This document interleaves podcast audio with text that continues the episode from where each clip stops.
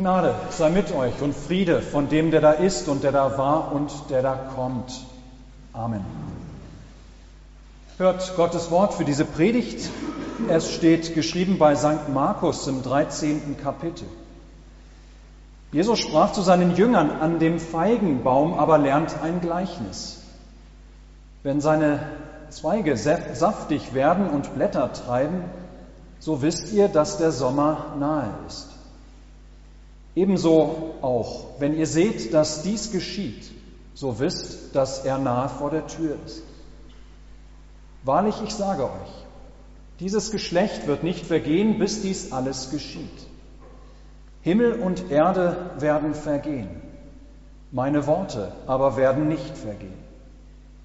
Von jenem Tage aber oder der Stunde weiß niemand, auch die Engel im Himmel nicht, auch der Sohn nicht, sondern allein der Vater.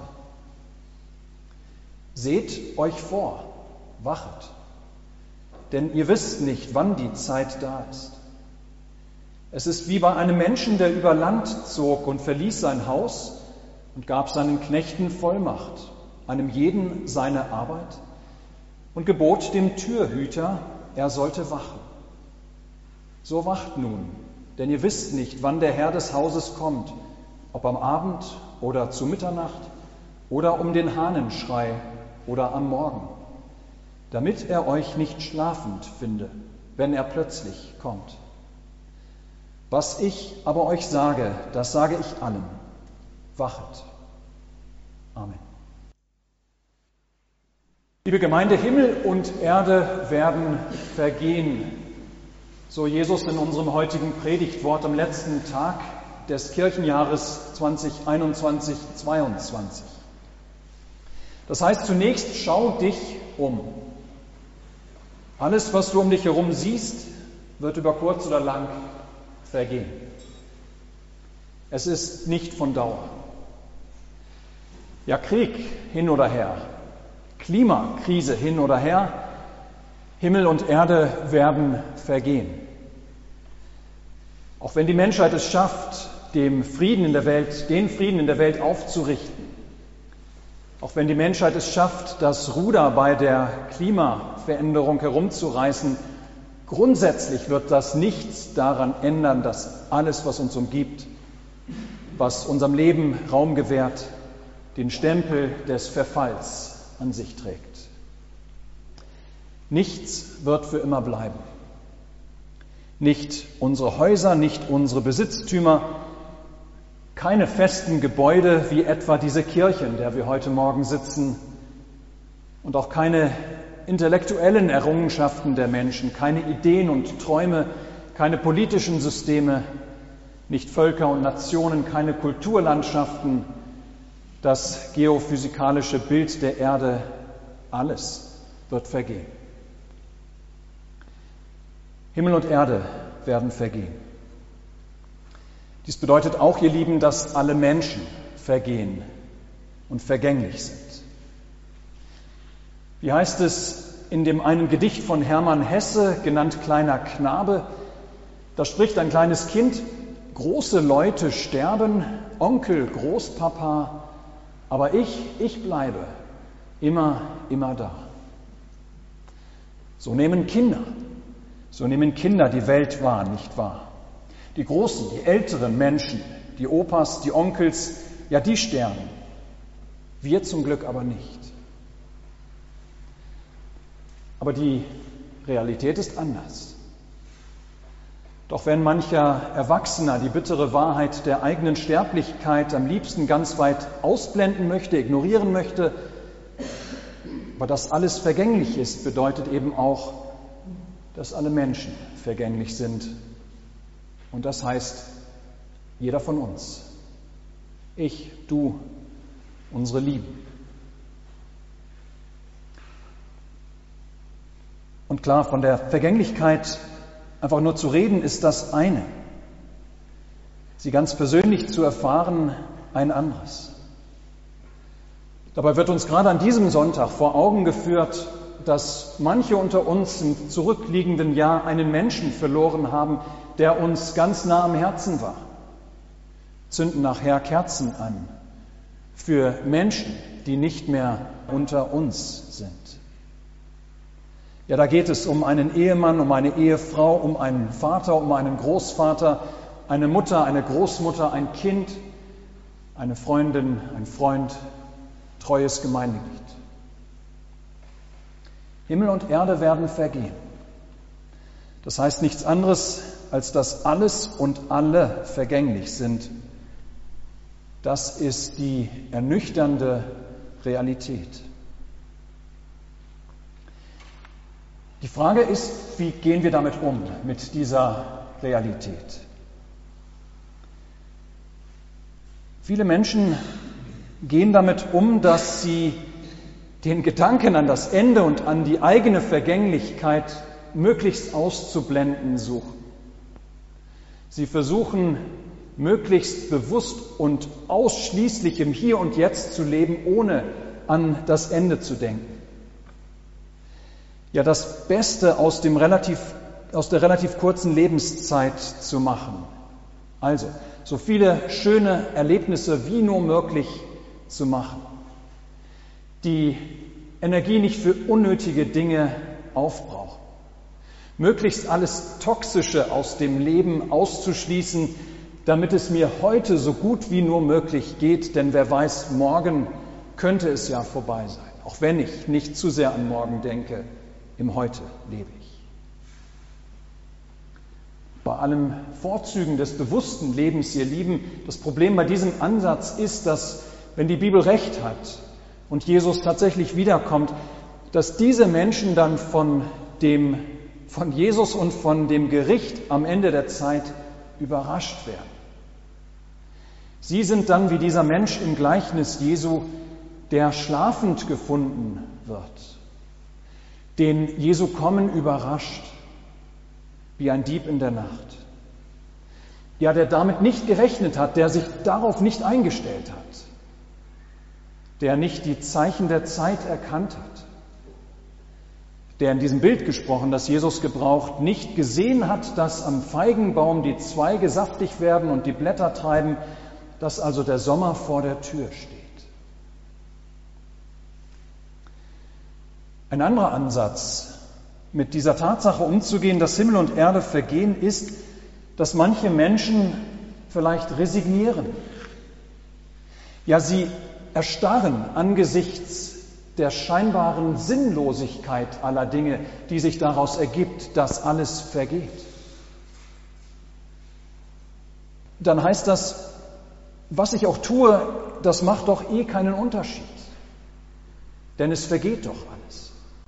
Mich für diese oder jene Sache einzusetzen und sei sie noch so gut, ja, das macht doch am Ende des Tages überhaupt gar keinen Unterschied. Das bringt doch am Ende gar nichts. Problem bei diesem Ansatz ist, dass eben doch ganz, ganz vieles, was wir in dieser Zeit tun und tun können, einen Unterschied macht, dass es durchaus seinen Sinn hat, weil unser Leben und weil unsere Geschichte, die Geschichte von uns Menschen eben nicht sinnlos sind, sondern dass diese Geschichte einschließlich unserer Leben auf ein Ziel hinsteuert. In dem zweiten Bild, das Jesus in unserem Predigtwort gebraucht, da zieht ein Mensch über Land und verlässt sein Haus. Er gibt vorher seinen Knechten Vollmacht, einem jeden seine Arbeit. Und da ist es eben nicht egal, was diese Knechte tun in seiner Abwesenheit. Ja, es ist nicht egal, ob sie vielleicht überhaupt gar nichts tun. Nein, der Herr kommt wieder. Und das verleiht ihrem Tun Sinn. Ja, in der Tat, auch wenn irgendwann unser Himmel und diese Erde vergehen werden, noch ist es nicht so weit. Und dann wird auch nicht einfach alles vorbei sein, sondern es wird einen neuen Himmel und eine neue Erde geben. Und was wir hier tun, wirkt sich eben auch auf das neue Leben auf der neuen Erde und unter dem neuen Himmel aus. Und deshalb ist auch das Resignieren kein guter Ansatz. Wie also leben? Vor dem Hintergrund des Wissens, dass Himmel und Erde vergehen werden. Jesus sagt, der jüngste Tag kommt. An diversen Zeichen könnt ihr erkennen, dass er nicht mehr ganz weit weg ist. Aber ihr kennt weder Tag noch Stunde, nicht einmal ich kenne sie. Also, plötzlich wird er kommen, dieser jüngste Tag, euer letzter Tag.